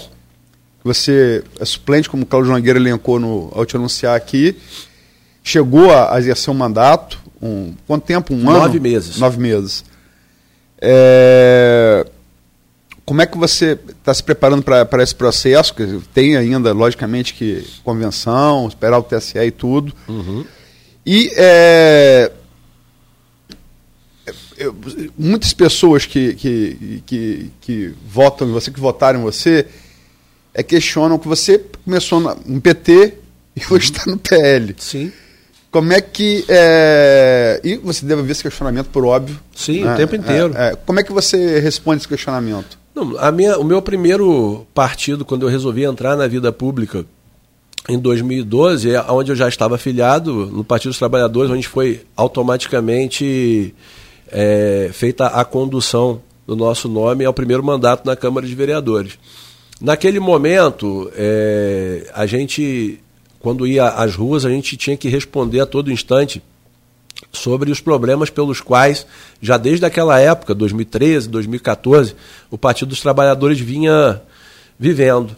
E a maioria dos meus eleitores me questionava da seguinte forma: Poxa, Marcão, por que, que você ainda continua ali? Você não está vendo tudo isso que está acontecendo, os escândalos que estão acontecendo no entorno do partido, as denúncias? E você não tem, é, é, é, na verdade, a vontade de se conduzir a um outro partido, acho que isso atrapalha muito a tua, a tua carreira política, por mais é, é, que a gente pudesse naquele momento acreditar ainda em alguns conteúdos programáticos colocados pelo Partido dos Trabalhadores, aquilo me fez, por sucessivas indagações de eleitores, de pessoas que acreditavam na gente, é, repensar a continuação no Partido dos Trabalhadores. Solicitei a minha desfiliação me filiei ao partido Rede Sustentabilidade, e aí a gente teve a belíssima votação, sendo o vereador mais votado pelo Rede Sustentabilidade em Campos, com 5.552 votos, o vereador mais votado nas eleições de 2016. Aí fui conversar com, com, com, o deputado federal Alessandro Molon, à época, com a Marina, a rede não conseguia construir, e aí falar da minha vontade de ser pré-candidato a deputado federal, e a rede não conseguia construir uma, uma nominata é, que pudesse é, possibilitar uma disputa a uma vaga à Câmara Federal. Tanto é que não, não conseguiu eleger nenhum um deputado federal. E aí, como não tinha essa, essa mobilização política interna na rede, eu conversei mais uma vez, à época, com o pessoal da rede. À época, o, o ex-deputado Paulo Feijó me levou a Brasília, me apresentou o presidente nacional, Valdemar Costa Neto, e ali eu fui muito bem recebido pelo Valdemar. Houve o convite para a gente ser pré-candidato pelo PL em 2018, onde a gente fez a migração do da Rede Sustentabilidade para o PL e consolidamos a nossa pré-candidatura à época e depois candidatura a deputado federal, que foi muito exitosa, com 40.901 votos na, nas últimas eleições a deputado federal, sendo o deputado federal da região mais votado, porque eu tive mais votos que o Vladimir, que teve 39, e tive mais votos do que a Clarissa, que teve 35.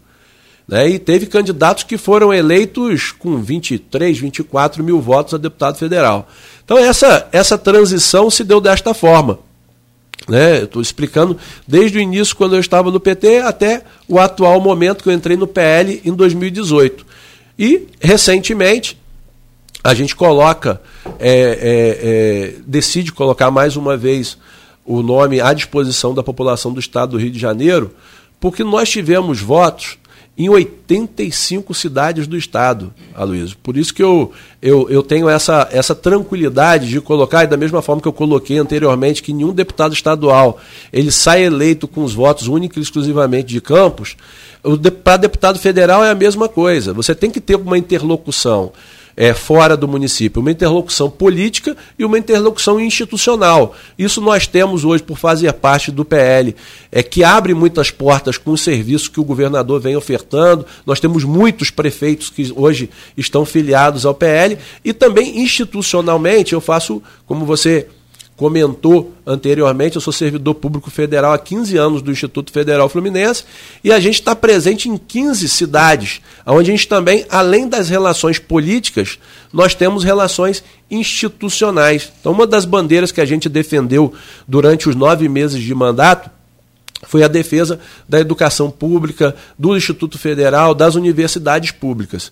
E nesse período de nove meses, Aloysio, você vê a importância de um deputado federal da cidade, mesmo num período curto, num período de pandemia, nós conseguimos trazer recursos para campos da ordem de quase 14 milhões de reais em apenas nove meses de mandato. Deu mais de um milhão de reais de benefícios à disposição da população campista em, apenas nove meses. Na área social, nós colocamos, nós liberamos recursos da ordem de 5 milhões de reais, que inclusive eu conversei com, com o prefeito Vladimir Garotinho, para a construção de um CRAS no farol de Santo Tomé, a construção de um CREAS em Guarulhos, a, a, a construção de uma residência inclusiva, a construção de uma instituição de longa permanência para idosos. Então, é 8 milhões e meio de reais colocados na saúde para combate à pandemia e melhoria na qualidade de serviço. Então, assim, é citar um pouquinho do que a gente fez em nove meses de mandato, porque estava no momento de pandemia, onde a gente não, não tinha essa possibilidade de, de diálogo, mas o trabalho de bastidores de um deputado federal em favor da região é muito importante. Então, hoje, é, como eu falei no, no primeiro bloco, nós não temos deputado federal, porque o Vladimir, quando ele se colocou à disposição da população de Campos para ser candidato a deputado federal, ele já tinha em mente que ele queria ser prefeito. A população de Campos ela não pode incorrer no mesmo erro. Nós temos que ter candidatos a deputado federal que queiram ser deputado federal. O meu compromisso é de ser legislador. Eu não quero ser candidato a prefeito de Campos. Eu quero ser deputado federal para ajudar a Campos, São João da Barra, São Francisco e toda a população do norte e noroeste fluminense. Eu acho que é um grande equívoco colocar uma candidatura já pensando na outra e usar a Câmara Federal de trampolim e depois a cidade ficar órfã. Porque o suplente do Vladimir não tem relação com, com Campos. A irmã do Vladimir, que também é deputada, a Clarissa, ela tem domicílio eleitoral no Rio de Janeiro. Hoje Campos não tem um deputado federal eleito. Então, a nossa colocação, a colocação da nossa pré-candidatura é sim, com responsabilidade, colocar serviços à disposição da população de Campos, do norte do noroeste fluminense e com a interlocução, como eu disse, de ter sido votado em 85 municípios dos 92 municípios do estado do Rio de Janeiro. Então a gente tem essa interlocução para fora, a gente faz um trabalho, logicamente, em campos onde a gente é a gente tem o nosso domicílio eleitoral e constrói as principais relações sociais e políticas, mas a gente tem um trabalho muito forte para fora do município de Campos que nos dá a possibilidade de lutar por uma dessas vagas num partido, Aloysio, que é o PL, que deve ser o partido que mais vai eleger deputado federal no, nas próximas eleições. A gente acredita que o partido alcance cerca de 2 milhões de votos na, nas candidaturas de deputado federal e vai construir a maior bancada. Todos os estudos no partido apontam que a gente vai fazer de 12 a 15 deputados federais. Na outra, nós fizemos dois deputados e nós ficamos em terceiro lugar. Então, assim, a chance de eleição é muito boa, a chance de representar o Norte e Noroeste é muito boa e nós vamos buscar essa vaga lá no Legislativo Federal é, por tudo isso que a gente vem comentando aqui anteriormente. Está falando aí, eu estou lembrando da eleição passada. Você não entrou como deputado é, titular do mandato por conta da onda bolsonarista. Sim. Só por isso que você não entrou. Passou Sim. deputado ali na, naquela. Foi um, foi um vareio, Sim. né? Uma onda poucas vezes vista, inclusive no estado do Rio de Janeiro com o Itzel, um negócio que nunca houve. Uhum. E acho que não vai haver, pelo menos no meu tempo de vida. Eu também acredito. É negócio. Três dias, é uma coisa. O Instituto chegaram a pegar o início do processo, Datafolha. O Ibope ainda não, mas o Datafolha pegou ali o iníciozinho, né? Mas enfim, você foi é, não conquistou mandato titular, você chegou a ser suplente, chegou uhum. a exercer nove meses, você falou, por conta da onda bolsonarista. E agora. A onda está a meu favor. É, mas a, a, agora essa onda não está. Ela mesmo que tá ela, enchendo. Mesmo que eu não seja aquela de Nazaré, lá, lá, em, lá em Portugal, que são consideradas maiores ondas né, para, para os surfistas, mas, mas existe uma onda existe uma onda, não só pela, é, pela questão do PLT, é, é, o Jair Bolsonaro hoje como é, na busca da sua reeleição, mas nós temos o governador Cláudio Castro, que também é filiado ao PL. Nós temos os três senadores, todos os três senadores do estado do Rio de Janeiro são do Partido Liberal, são do PL. E a, a, a, construção de base que foi feita, tanto das nominatas de deputado federal como de deputado estadual, foi uma construção muito positiva sob o comando do Altineu Cortes, que é o nosso presidente estadual. A gente até costuma brincar lá no partido, fala assim, Altineu falou assim, é Marcão, quando só tinha mato aqui, só tinha eu, você e a deputada Soraya capinando, né? Agora tem uma galera, são mais de 30 agora prefeitos, horta, né? agora tem, tem mais de 30 prefeitos, tem governador, tem três senadores, tem presidente da república, mas quando só tinha mato, só tinha nós três aqui capinando, né? É, a, gente, a gente brinca isso né, é, nos bastidores lá do partido, e é verdade, o partido cresceu muito, se tornou hoje o maior partido do Estado, e por certo, Aloysio, seja com uma onda de Nazaré ou com uma marola, vai ser o partido que mais vai eleger deputados federais na próxima eleição no estado do Rio de Janeiro, porque por causa dessa força que eu estou te falando. O, o governador está muito bem avaliado, os três senadores são do nosso partido e, e, e as pré-candidaturas são pré-candidaturas muito bem postas e consolidadas, o que vai garantir a maior construção de vagas possível dentro do PL. A gente trabalha isso, o, os estudiosos é, também dos números e das projeções, como a gente sabe que é muito difícil projetar eleição proporcional, seja em nível municipal nível federal ou nível estadual, mas as projeções apontam uma, a construção de um número muito significativo de parlamentares ligados ao PL nas próximas eleições. Então a gente vai trabalhar, de repente, aquela onda que me desfavoreceu, que me deu um caixote na outra, agora eu vou pegar um jacarezinho nela e vou parar lá em Brasília, mesmo não tendo mar lá, mas a gente vai chegar lá, vamos pegar vamos, vamos, vamos navegar nessa, não nessa onda, mas na proposta que a gente vai estar tá levando as pessoas, né, na defesa do que a gente já fez anteriormente, que é defender a escola pública, defender o Instituto Federal Fluminense. Eu venho fazendo isso hoje. Hoje eu tenho a minha matrícula cedida a Brasília, eu venho trabalhando em interlocução com o nosso reitor Jefferson, eh, com o nosso diretor de Relações Institucionais, o Fernando Ferrara. Marquei agora para o dia 28 uma reunião no Ministério da Educação com o ministro e com o senador Romário, onde a gente vai buscar a federalização lá do Campus Cordeiro em favor do Instituto Federal Fluminense. A gente vem trabalhando recursos e procurando ajudar politicamente o Instituto Federal Fluminense, não só porque eu faço parte, mas porque eu sei que é uma instituição que transforma vidas.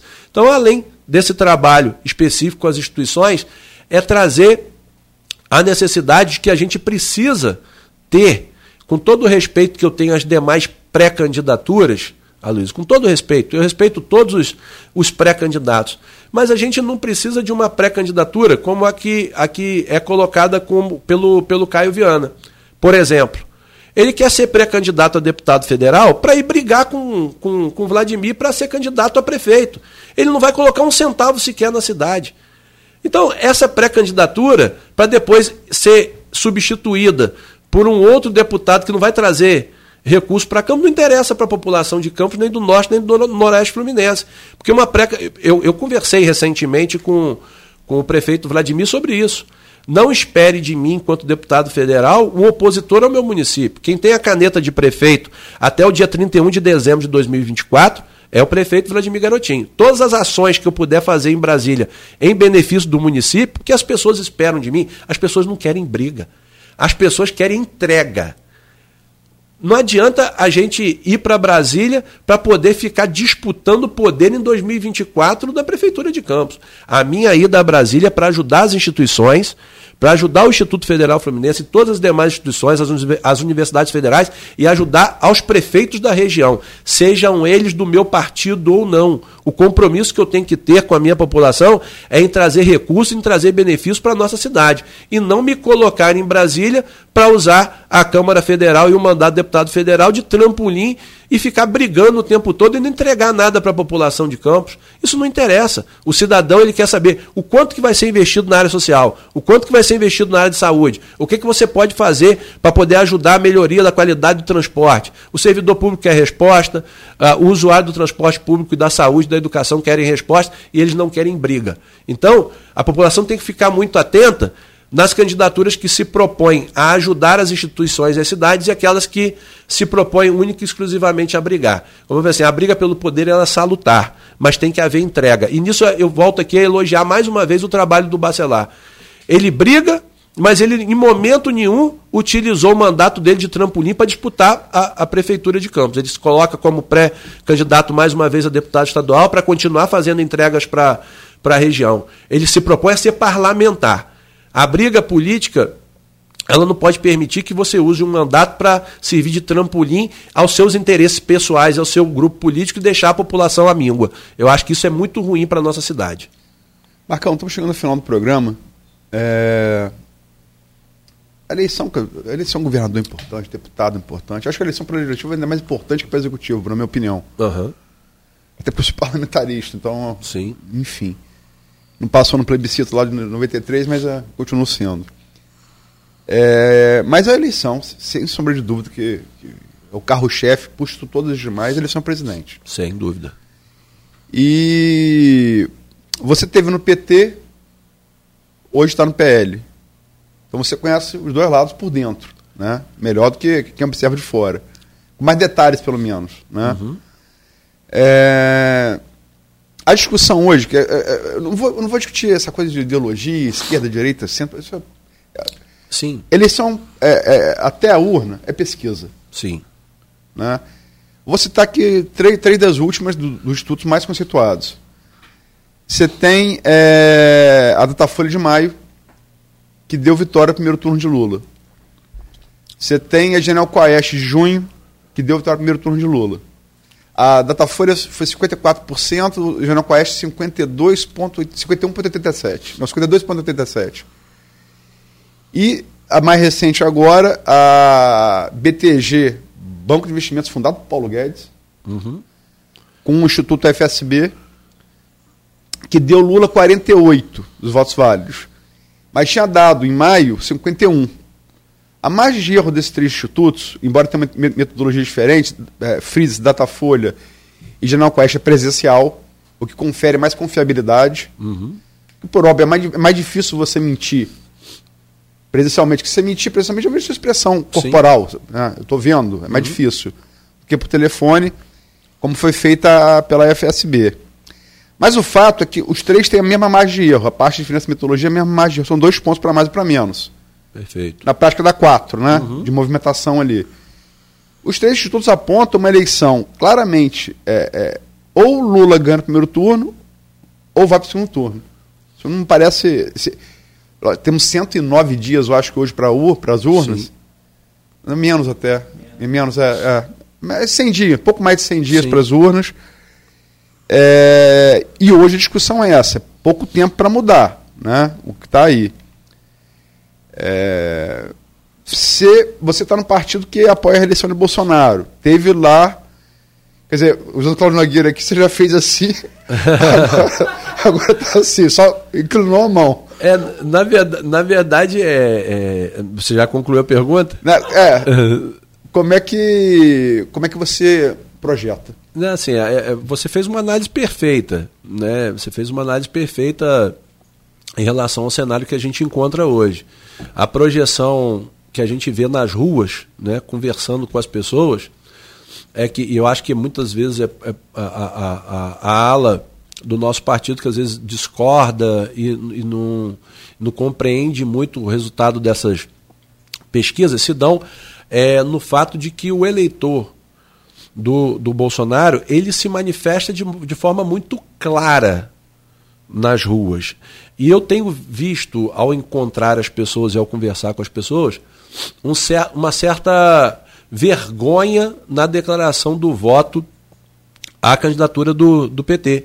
Acho que as pessoas ficam um pouco envergonhadas é, por todo o histórico de ataque que houve, a endemonização do PT, em colocar. E aí nós não vamos discutir esse cenário de esquerda-direita, do, do, do, tradicionalismo ou não. Mas eu sinto que as pessoas que são ligadas, é, que, que irão votar é, na candidatura do PT, elas têm uma dificuldade de se colocar. E às vezes, aí o pessoal da candidatura do PL acha, mas como é que pode? A gente pode estar atrás da pesquisa todo mundo se manifesta em nosso favor, veste camisa, vai para a rua, a motociata, tudo aquilo que está acontecendo. Eu acho que a, a busca hoje né, da candidatura do Bolsonaro é pela busca do segundo turno, eu tenho certeza disso. Eu acho que o pessoal do agronegócio, os evangélicos, eles podem impulsionar a candidatura na busca pelo segundo turno, e o segundo turno é uma outra eleição.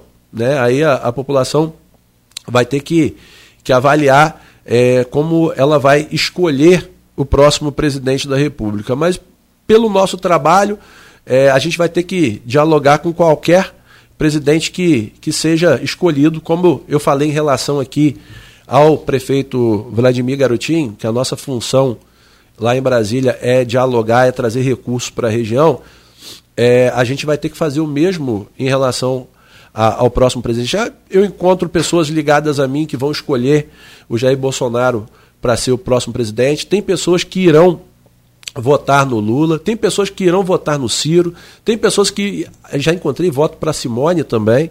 Então, assim, essas escolhas elas se darão é, por convicções, é, convicções pessoais. O trabalho do parlamentar é fazer a interlocução. Eu até brinco com, com, com alguns amigos, falo assim, olha, o deputado federal ele nada mais é que um grande despachante.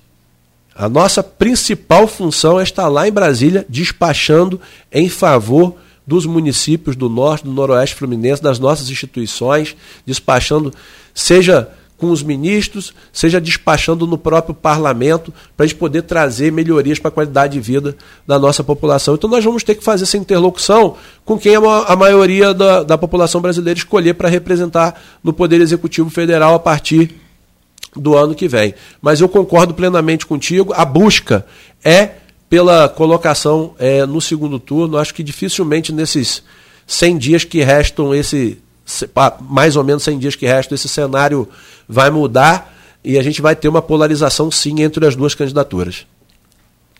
Só para fechar, é, Quer dizer, você concorda então que os institutos estão apontando que a, a, discussão hoje é a existência ou não do, do, do, do segundo, do turno. segundo turno.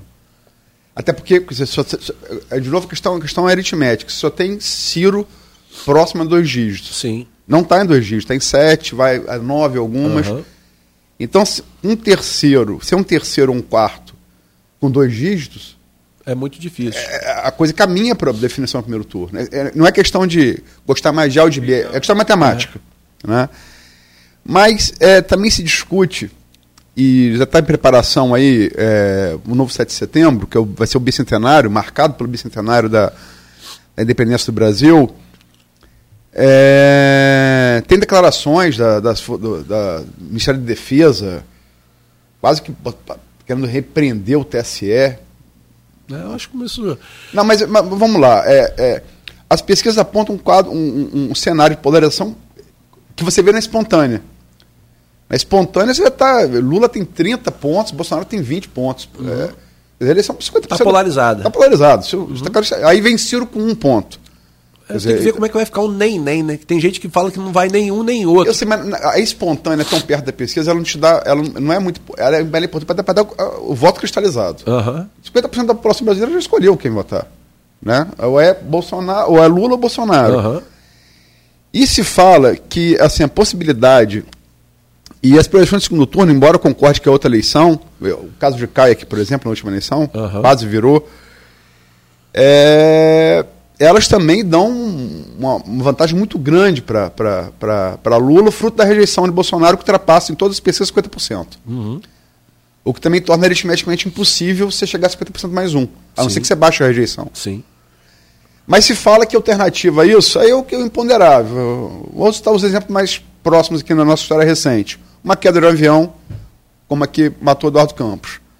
Uma prisão, como a que tirou Lula liderando as pesquisas em 2018 uma facada que foi muito importante para o Bolsonaro, pra, não só para levar uh, o percentual de edição de voto, como, sobretudo, para diminuir a rejeição. Uhum. Até aquele momento ele perdia as projeções de segundo turno para todos os candidatos. A partir da facada, Sim.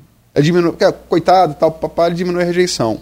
Ou o que foi ensaiado em 7 de setembro do ano passado, e se pretende ensaiar agora de novo um, um golpe, um golpe clássico, não um impeachment, um golpe como é que você, como cidadão mais, mais político, como é que você eu não analisa acredito, isso? Não acredito na possibilidade de golpe, nem da tentativa, né?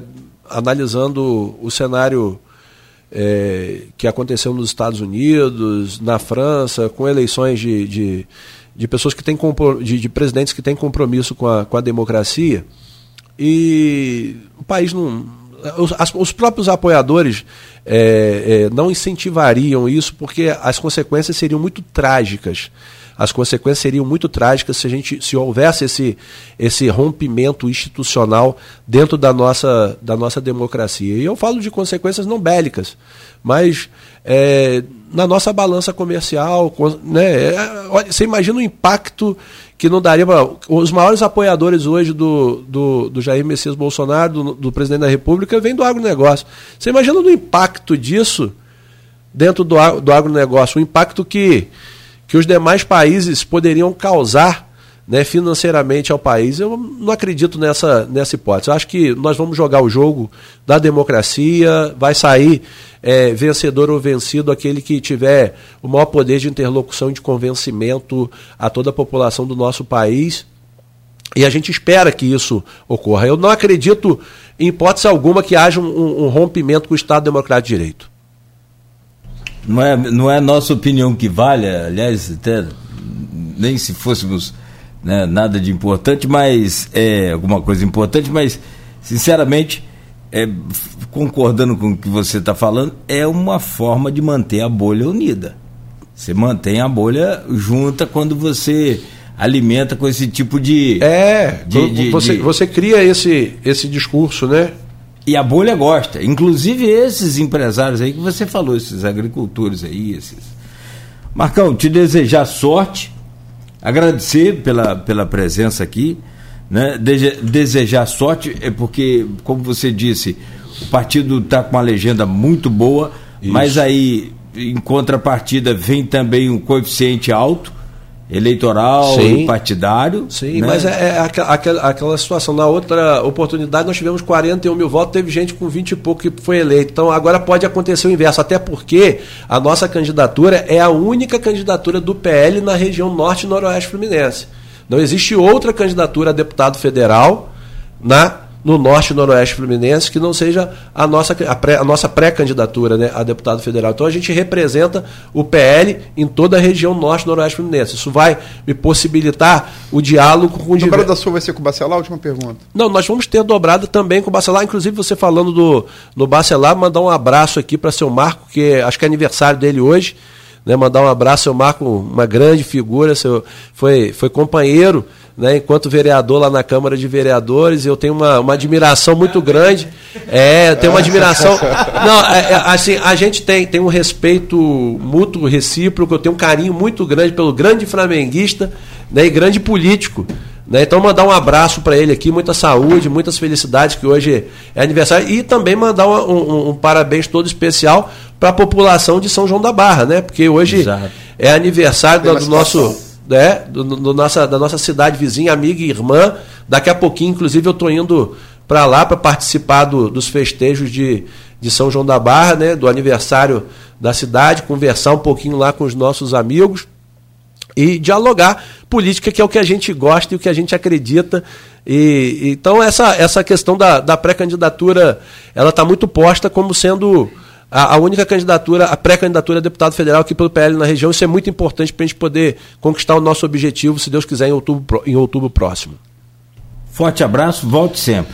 Grande abraço, Tricolor. Um prazer estar aqui, Beto. Prazer estar aqui com vocês. né? Nós estamos ganhando aqui de 3 a 1 na bancada, né? André está assistindo ali na segunda divisão, porque ele não está ele não tá participando desse campeonato da Série A. O Vasco tá, o Vasco tá na B, ele tá buscando a, a, a, a- chegada aí na. Mas aqui na bancada aqui. 3 a 1 pro Mengão. É, mas- Mais um grande prazer. Agradecer mais uma vez o convite, Cláudio, Aloysio, Beto. Um prazer estar aqui com vocês. É a Folha que eu sempre elogio por onde eu passo. Um grupo que comunica com qualidade, com compromisso e que ajuda a toda a região. Então, parabéns pelo trabalho de vocês. Agradecer o convite e me colocar à disposição eh, do grupo para para qualquer contribuição que quaisquer contribuições que nós possamos fazer, tá? Fiquem todos com Deus aí um bom fim de, de feriado e um bom final de semana para todos nós. É, o bom, o, o, o seja, o, o seja sempre bem-vindo, não é irônico, não. É parafraseando a sacolinha de supermercado, do, do mercadinho que papai tinha lá e tal, vou para os seus clientes. Não, não é isso, não.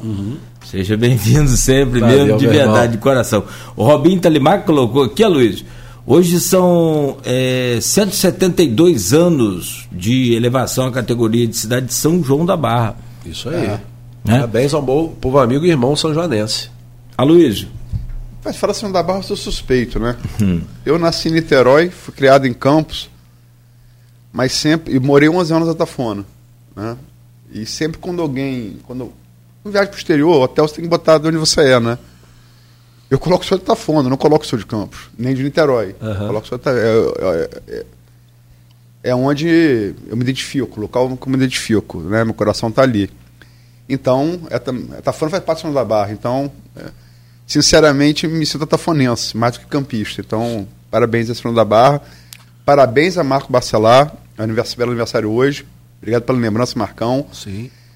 Você foi presidente da Câmara, é, é, depois de você, Fred, atualmente Fábio Ribeiro. O filho dele tem tudo para assumir ser. o carro que foi dele. E Marco Bacelar, goste ou não, foi uma a passagem dele pela presidência da Câmara foi, sem sombra de dúvida, acho que a mais marcante. E Marcão, que foi, há de concordar comigo, acho que nos últimos 25 anos. na- É, na- na época eu não era vereador, acompanhava É. a distância, mas foi emblemática de Foi. fato. é, O que ele fez ali, inclusive é, na posse de Mocaibe, com Polícia Federal tentando intimidar, foi um negócio que, né, uma coragem precisa ter, né? É fácil falar aqui, mas Não, o seu Marco é um, é. um, é um político de, de muita força, de muita vontade e, que vai a fundo na- nos propósitos que ele acredita. E eu tenho um carinho muito grande. Já viu ele ele. disputar a eleição para o sindicato? eletricista. Do eletricista? Rapaz, ele é. Ele, eles são duras. Não, que ver agora na Câmara, rapaz. Rapaz!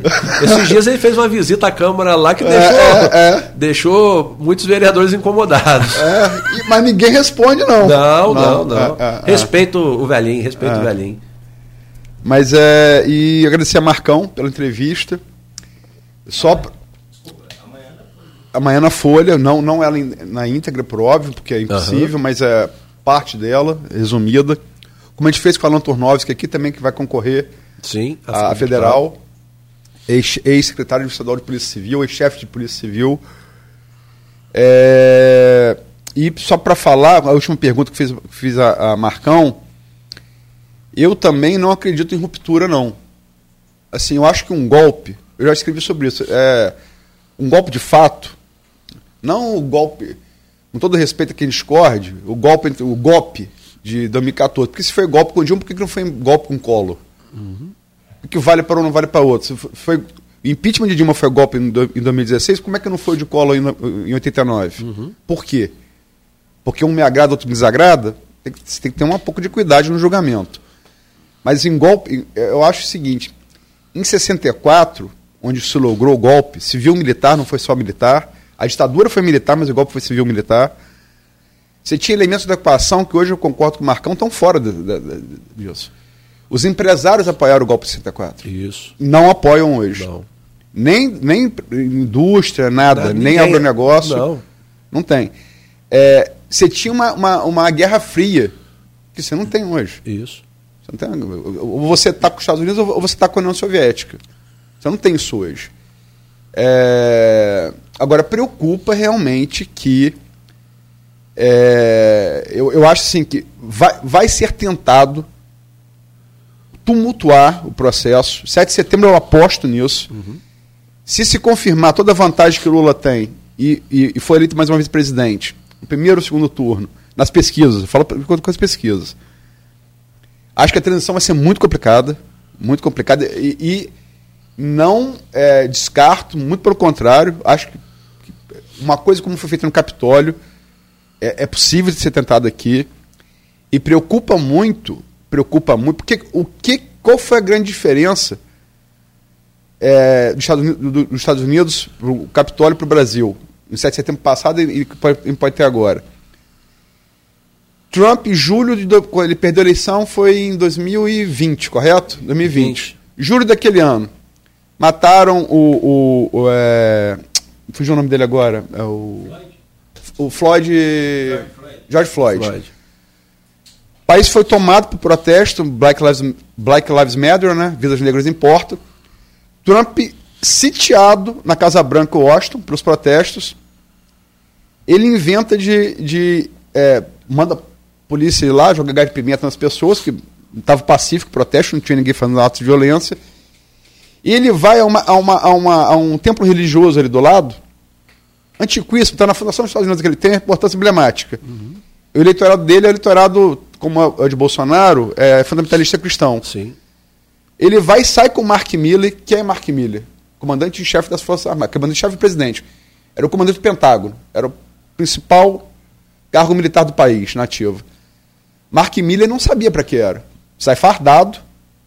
Ele vai, chega na capela lá, pega uma Bíblia de ponta cabeça, você vê como é que ele estava nervoso. A Bíblia, a Bíblia está de ponta cabeça. E aí faz uma, uma, uma manifestação política eleitoral. Ele disputar a eleição como disputou e perdeu para Biden. Mark Milley, no dia seguinte, o general, comandante do Pentágono, vai pedir desculpas à população dos Estados Unidos por ter sido utilizado sem saber. O problema é que no Brasil os militares não estão não tão tomando esse tipo de atitude cidadã e constitucional que deveriam ter. É, esse eu acho que é o problema. E a gente deve estar atento a isso, né? Estar atento a isso. Mas esperemos que você, esteja Não, certo não, ou errado. é, Vamos, vamos, vamos estar certo. Se Deus quiser, vamos conduzir tudo da melhor maneira possível. A democracia vai vencer mais uma vez. É, mas o exemplo de Mark Milley podia muito bem ecoar aqui, né? É, Do general. seria importante. É, e como disse a Luísa, né, golpe talvez não, acho que também, né, não, não vai mais, isso é só para manter a bolha ali ativa, mas eu acho que pacificamente também não, não vai ser entregue assim com, com, né, com duas conversas ou com tipo ga- tipo É. garo- garotinhos e bacelares. Rapaz. O, o, problema é quando você bota força, força armada, força de segurança. É. é isso é, complica. É. Qual é, o que, que a gente começou falando aqui? Qual, o que que na Câmara, é, lá em, no, na, no, no, no Parque Saraiva Sim. e no Liceu, o que, o que eu olhei... É, o exemplo, né? Botou, e botou arma no meio. É. Você bota a gente armada no meio, em confusão, esse cara, aí o cara tem intenção. Se o cara, se o cara escorrega e cai com uma arma na mão. Aí o tumulto tá armado. Teve um ministro de, Bolsonaro aí, de, de, do MEC, que você falou agora o anterior, que foi desmuniciar um revólver no meio pô, deu um tiro. É. então, se o tiro pega alguém. Complicado. É esse e, e, é igual briga de bolo. Começou, ninguém sabe como é, ninguém sabe, sabe como, é como é começa, mas, mas, não sabe como é que termina, né? É. E não termina geralmente bem. Nós vamos pensar positivo, nós vamos ter uma, uma condução, se Deus quiser, pacífica desse processo eleitoral. Se Deus quiser. Tomara Deus. Gente, 9 horas e 6 minutos. Nós fechamos por aqui. Mais uma vez agradecendo ao, ao Marcão, é, registrando a presença do, do André. É, e também lembrando que amanhã, sábado, bem cedo, nas bancas e nas casas dos assinantes, Jornal Folha da Manhã tem artigo ou tem. Pode anunciar ou espera para amanhã o povo ler aí, Luiz? Ah, espera. Espera amanhã. Não, então... mas é, eu, eu, eu, eu, prefiro escrever, porque eu, eu sempre acompanho pesquisa, né? É, então, sobre o quadro nacional está tá muito atraente para você escrever. Agora, o quadro local essa semana, eu acho que. Então, eu é, pretendo escrever sobre isso, mas espero escrever primeiro. Vai lá, Beleza. vai lá, vai lá. É, aí, para fechar o programa aí, ninguém merece. Tiago Vigílio, bom dia, meus amigos Claudinho, Aloysio. Bom dia, meu amigo Marcão. Saudações rubro-negras. É, manda um abração para Tiaguinho. Tiaguinho é amigo lá do, do bairro. A gente foi criado juntos ali do Parque Rosário. Ali. Pergunta ele que, como que bota a alavanca no canto. Ele é fera para botar a alavanca no canto. eu lembro da confusão dessa com o Marcão e o Tiaguinho. Tiaguinho pequenininho, Marcão grandão, né? Mas eu falei, o Marcão, você deu mole, porque você ficou com a guarda baixo o tempo inteiro. Mas ele não faz, mas. Mas, ele, mas ele, ele, ele, não, ia, não ia fazer nada, não. Porque a amizade ali, o respeito mútuo. Você não é Michael, sempre, né? Sempre, sempre prevalece. Você não é Michael, né? Não, não, de forma alguma. Vamos lá, gente. Bom, você que nos acompanhou até aqui também, obrigado, bom dia. Pra, como disse o Marcão, para quem segue aí né, no feriado, bom feriado para quem vai trabalhar, bom trabalho e, claro, evidente, ouvindo a Folha FM sempre. Vamos em frente, segunda-feira de volta